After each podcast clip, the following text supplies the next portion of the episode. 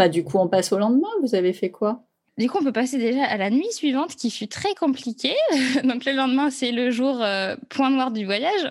c'est que en fait, euh, Louise a fait une grosse poussée de fièvre et, euh, et le lendemain matin, bah, on a dû l'emmener aux urgences parce que on suspectait, bah, déjà, on suspectait le Covid malheureusement, puisque grosse poussée de fièvre et on venait de prendre un avion. Donc, on s'est dit, oh non, mais c'est pas possible, on lui a quand même pas fait vivre ça.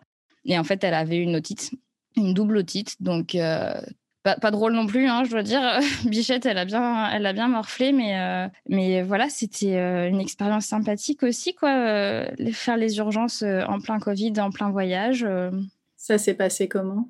Franchement, ça a été super rapide. Je crois qu'on a passé deux heures là-bas, à peine deux heures.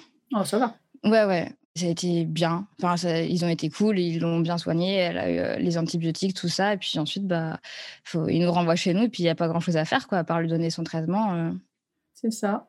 Et du coup, euh, ça a peut-être un peu changé l'emploi du temps de la journée. Alors ce, jour-là, donc c'était le dimanche. C'est vrai que déjà, bah, personne n'avait dormi dans la nuit quasiment, hein. donc on était un peu tous claqués, donc on a tous fait la sieste. Et puis après sa sieste, euh, on est resté au calme. On est allé voir euh, les bords du, Mississippi, encore le, long du fleuve. On, a fait une petite balade sympa. En revanche, c'est le, lendemain qui a été plutôt cool parce que finalement, un enfant malade en voyage, bah, ça ne fait que dormir.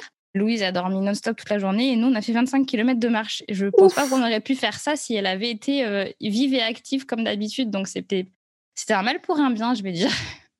Et du coup, vous avez vu quoi? Alors, parle-nous de peut-être de l'ambiance, du paysage, euh, qu'on essaye de se projeter un petit peu.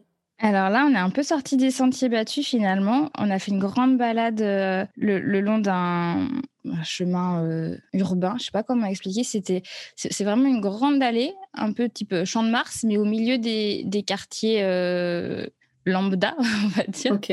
On est monté vers le nord de la ville. on s'est retrouvé dans des, le long d'espèces de petits canaux et on est allé jusqu'au City Park. Le City Park, c'est un, un immense parc, genre Central Park, mais c'est un peu excentré. Donc, euh, la plupart des gens, en général, je pense qu'ils vont en bus ou en taxi, je sais pas. Mais nous, du coup, on y est allé à pied, puisque Louise dormait dans sa poussette. Et le City Park, c'est vraiment super à faire avec les enfants. Il y a, il y a plein de chemins euh, pour se promener. Il y a plein de playgrounds, d'aires de jeu. D'aires de jeu, oui. Il y a aussi un espèce de petit parc d'attractions. Je crois qu'on peut faire des promenades en poney. Euh. Enfin, c'est un parc incroyable, immense et vraiment top à faire avec les enfants. Et donc, du coup, nous bien déterminés, on a remonté tout le City Park, qui doit faire 5 euh, km, je crois. Et on est allé jusqu'au bord du lac. Ça s'appelle le lac Pontchartrain.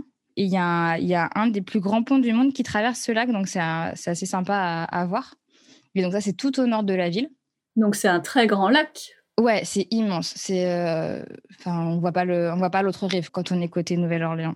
Et puis ensuite, ben, on est redescendu toujours le long des canaux. Euh, le long de Esplanade Avenue. Donc, c'est une des grandes avenues de la Nouvelle-Orléans où il y a toutes les, toutes les jolies maisons.